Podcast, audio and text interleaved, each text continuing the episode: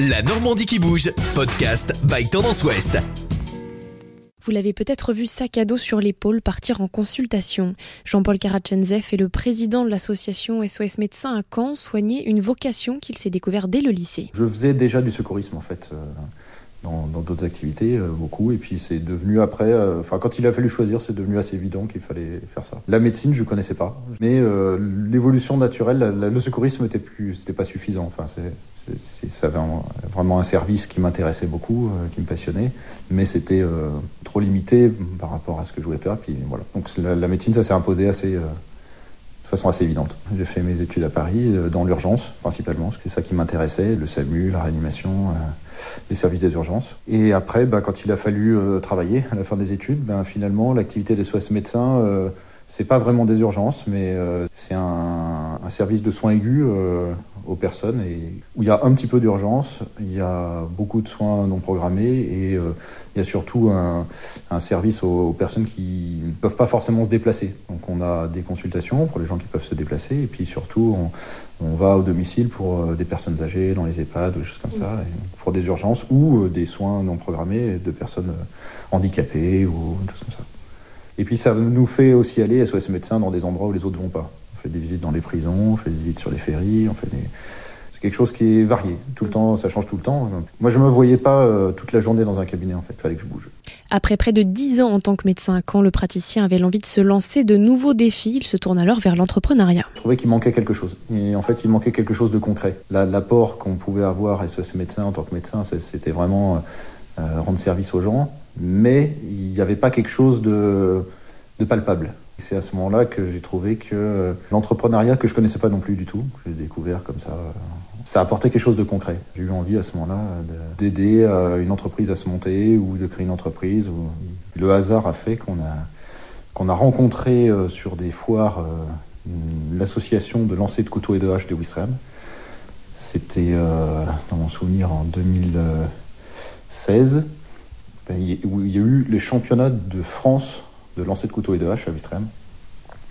Et donc on a, euh, on a participé, on a trouvé ça marrant, etc. Euh, on a discuté avec les gens sur place et, on a découvert qu'il y avait des salles de lancer de hache. Euh, à l'époque, il y en avait, dans mon souvenir, une dizaine dans le monde, cinq, en Angleterre, ou cinq au Canada, pardon, où, ça a commencé, et puis deux aux États-Unis, une en Tchécoslovaquie, je crois. Il n'y en avait pas en France. Et donc en discutant un petit peu, euh, on, a trouvé vraiment ça sympa. Et donc euh, avec mon associé, on s'est dit qu'on allait euh, se diversifier et ouvrir une salle de haches. Une fois le projet euh, finalisé, moi je me suis lancé, euh, j'ai regardé sur internet, j'ai regardé comment monter une entreprise. J'ai fait tous les documents et puis euh, j'ai fait cette formation à création d'entreprise qui était assez intéressante. On dort pas beaucoup, ça c'est sûr, surtout au départ de l'entreprise où, ça demande quand même beaucoup d'investissement. En fait, c'est l'avantage des SOS médecins, c'est qu'on n'a pas de patientèle à soi. On peut se trouver du temps. Ça veut dire forcément rallonger un peu les journées. Mais euh, la, la, première année où, où, où j'ai monté l'entreprise, je travaillais le matin à SOS médecins, je faisais euh, monter le magasin et la vente dans le magasin euh, l'après-midi. Et euh, bah, le soir ou le week-end, je retravaillais SOS Médecins. Et c'était enfin ouais, c'était une, une, période où vraiment je, je, prenais ça comme un loisir.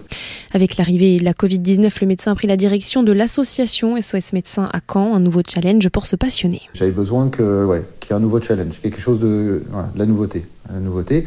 Mais du coup, ça c'est ça, c'est-à-dire que d'avoir ces deux activités, ça ça apportait quelque chose de, très satisfaisant. Et puis en me disant que peut-être ça marcherait pas, mais c'est pas grave. C'est là où les deux activités apportaient effectivement du bien, mais c'était le challenge, c'est-à-dire bon, bah, si ça marche pas, on aura tout fait pour que ça marche. Puis si ça marche, ben, ce sera très gratifiant et très satisfaisant. Maintenant, je m'en occupe plus directement parce que, ben, notamment à cause du Covid, ça nécessite quand même de, se recentrer un petit peu sur l'activité principale. Et puis euh, j'ai pris d'autres responsabilités aussi euh, SOS Médecins qui font que ça me prend plus de temps. Là, c'est la nouveauté SOS Médecins qui fait que ça. Il y a aussi des challenges du coup en ce moment. Ça fait une nouveauté. Mais à un moment, euh, forcément, il va y avoir un autre. Euh, voilà. S'il y a une autre occasion, s'il y a autre chose, euh, ce sera peut-être pas de l'entreprise. je sais pas. Avant de tomber sur mon associé, je me suis dit il faut faire quelque chose mais euh, c'est comme les rencontres, ça marche pas. Il faut laisser faire. Et en tout cas, pour moi qui suis pas du tout du monde de l'entreprise, je pense que des, gens qui sont formés à ça, qui ont fait des études de, ils y sont allés parce qu'ils ont des milliards d'idées, que pendant euh, ils croisent des gens qui leur donnent des idées, etc. Ce n'était pas du tout mon cas puisque j'ai aucune formation là-dedans. Donc c'est plutôt euh, le hasard, euh, les, rencontres qui font que euh, qu'il y a peut-être quelque chose qui va changer, qui va se débloquer, qui va faire comme ça. Donc euh, bon, je réfléchis pas à ce que je vais faire. À un moment, j'aurai certainement envie de refaire quelque chose, et puis bah, je ferai si l'occasion se présente. Podcast by Tendance Ouest.